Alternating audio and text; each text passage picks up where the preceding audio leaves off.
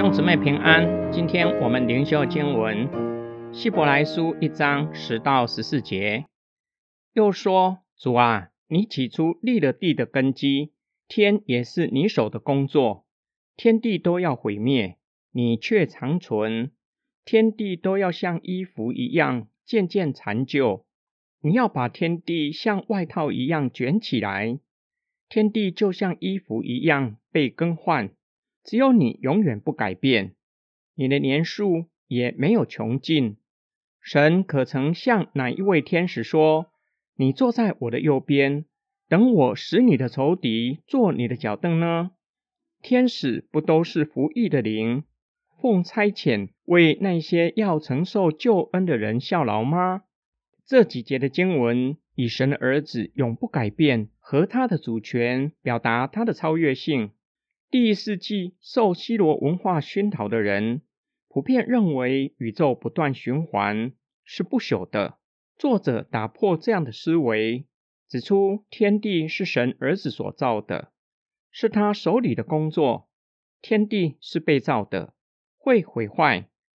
作者又以衣服作为比喻，天地就像衣服，会渐渐残旧，又像卷起外衣一样被卷起来。指的不是变旧，而是更新。然而，神的儿子却是永不改变，年数没有穷尽，与天地会变旧更新形成强烈的对比。第五节到第六节和十三到十四节平行。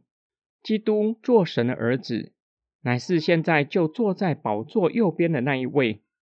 作者使用“坐”的现在动词，表达现今依然还有仇敌。但是神的儿子已经坐在宝座的右边，执掌权柄。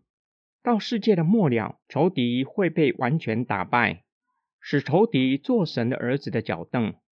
作者使用君王凯旋的图画，使仇敌屈服在他的脚下，同时具有审判的意义。反观天使，是服役的灵，为那些将要承受救恩的人效力。这样。天使就不是基督徒敬拜的对象。今天经文的默想跟祷告，天地好像衣服渐渐残旧，最后在一刹那间更新。不只用来形容天地，同时也可以用在人的身上。保罗也有相同的教导：我们的身体会渐渐衰残，最后会死亡。但是当主再来的时候，我们的身体会全然更新，像主耶稣复活后那样荣耀的身体，不再老化，也不再有疾病的残累，更是不再被罪恶辖制。但愿我们可以从圣经的信息得到安慰和鼓励，特别是身上有各样疾病的人，虽然在今生没有得到医治，身体依然有病痛，依然行动不方便。却是有永生的盼望。今天的经文也给我们另一重的安慰和鼓励。